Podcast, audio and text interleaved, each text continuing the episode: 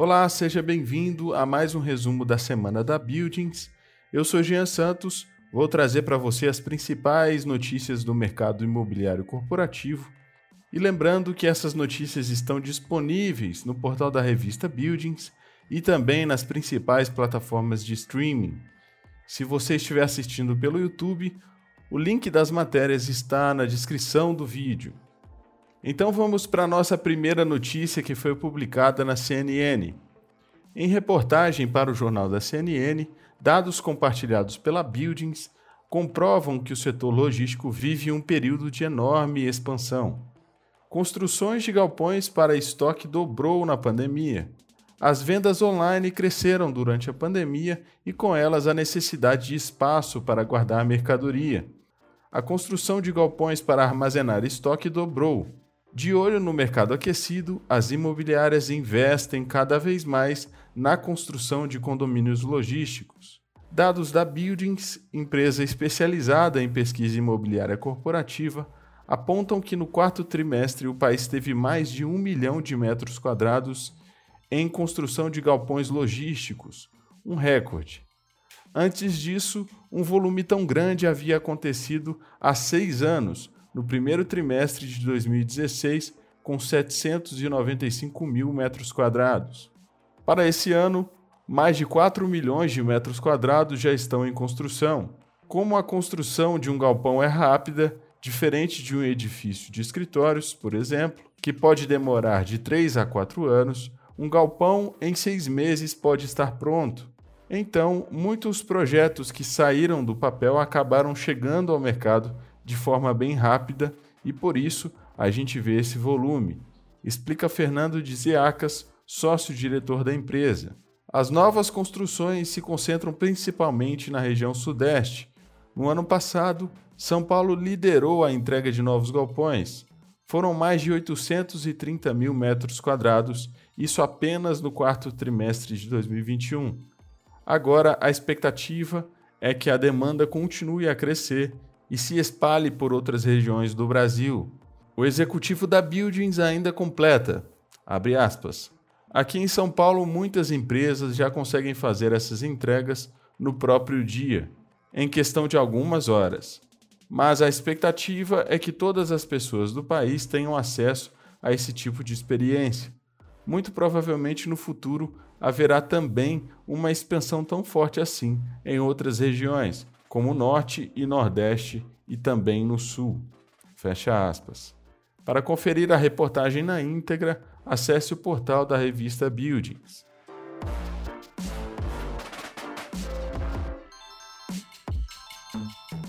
Nossa próxima notícia foi publicada na Exame. Conheça o Platina 220, futuro prédio mais alto de São Paulo, com 46 andares e 172 metros. Com 172 metros de altura, 2 metros a mais do que o Mirante do Vale, no centro, o Platina 220 será em breve o novo prédio mais alto da cidade de São Paulo. O empreendimento localizado no bairro do Tatuapé, na zona leste da cidade, está sendo construído pela incorporadora Porte Engenharia e Urbanismo, que já entregou quase 50 empreendimentos na região. Nesse momento, 83,4% da obra está concluída e a previsão é que o prédio seja entregue em junho deste ano. Será um empreendimento de uso misto, com lajes, hotel, apartamentos residenciais, sala comerciais e lajes corporativas. Nosso intuito não foi ser o mais alto, mas colocar no empreendimento tudo o que achamos que a região precisa, disse Marco Melro, fundador da Porte. O térreo será uma fachada viva composta por 19 lajes, em linha com o plano diretor e com as práticas mais modernas e recomendáveis por urbanistas para levar vida e segurança aos moradores e a quem frequenta a região. No primeiro pavimento ficará a área comum dos apartamentos residenciais, que estão localizados do segundo ao décimo andar.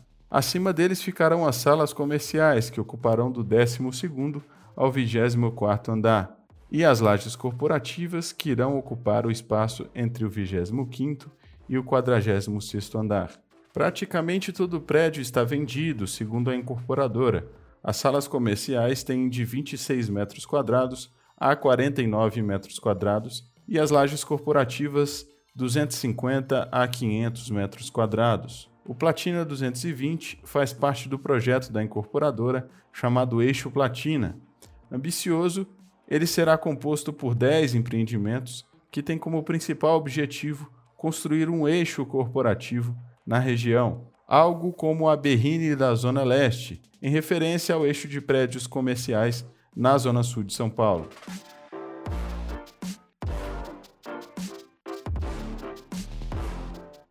Nossa próxima notícia foi publicada no Valor Invest.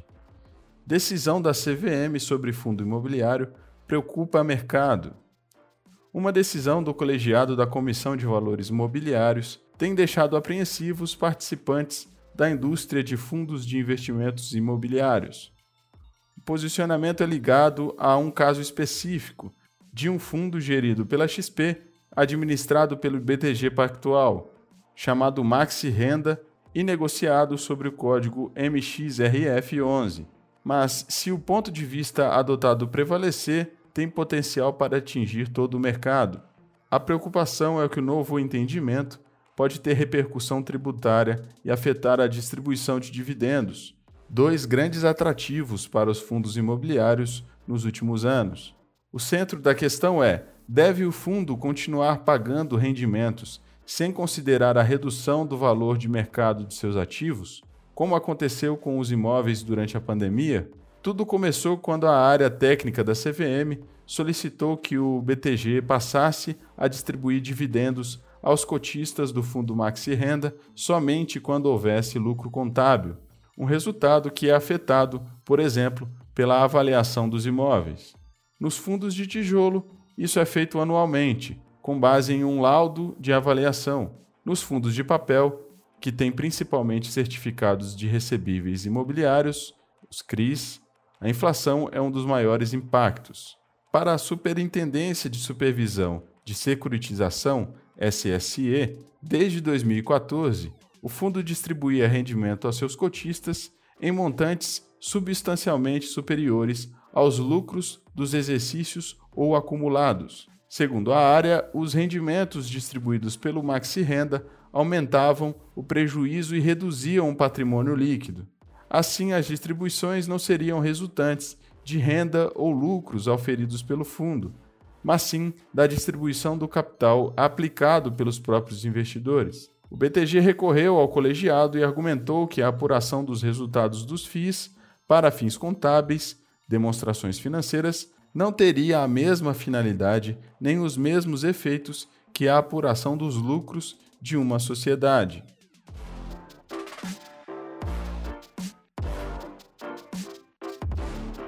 A nossa próxima notícia foi publicada no portal Repórter Diário. De olho no mercado, MBGU se investe em centros logísticos. Com o crescimento do e-commerce no Brasil e a necessidade de uma melhora na infraestrutura para potencializar a logística dos produtos comprados por meios eletrônicos, empresas iniciam uma forte busca por condomínios logísticos, principalmente nos grandes centros do país. Milton Bigucci Jr., diretor técnico da M. Bigucci, revelou detalhes do mais novo investimento da construtora na região, o M. Bigucci Business Park Santo André, em um terreno de 110 mil metros quadrados na Avenida dos Estados, a construtora pretende construir um centro com 65 mil metros quadrados para abrigar os produtos das mais diversas empresas. Esse será o terceiro empreendimento desse tipo na região. Outros dois condomínios foram feitos em Diadema e São Bernardo. Com o sucesso das duas primeiras unidades, totalmente ocupados, a MB Gussi aproveitou a necessidade do mercado para conseguir emplacar esse tipo de construção, principalmente próximo aos principais centros comerciais do país e das rodovias que ligam esses centros aos aeroportos e portos, como no caso do ABC. Segundo a construtora, é normal que investidores invistam a mais para conseguir uma área próxima à capital. A expectativa é que o condomínio no território de Santo André, a um quilômetro do centro, seja entregue até o próximo ano. Outra expectativa é a criação de 2 mil empregos diretos com as empresas que ocuparem esses espaços.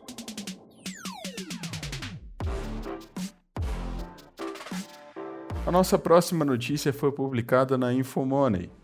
Sentido de presença no escritório muda na pandemia.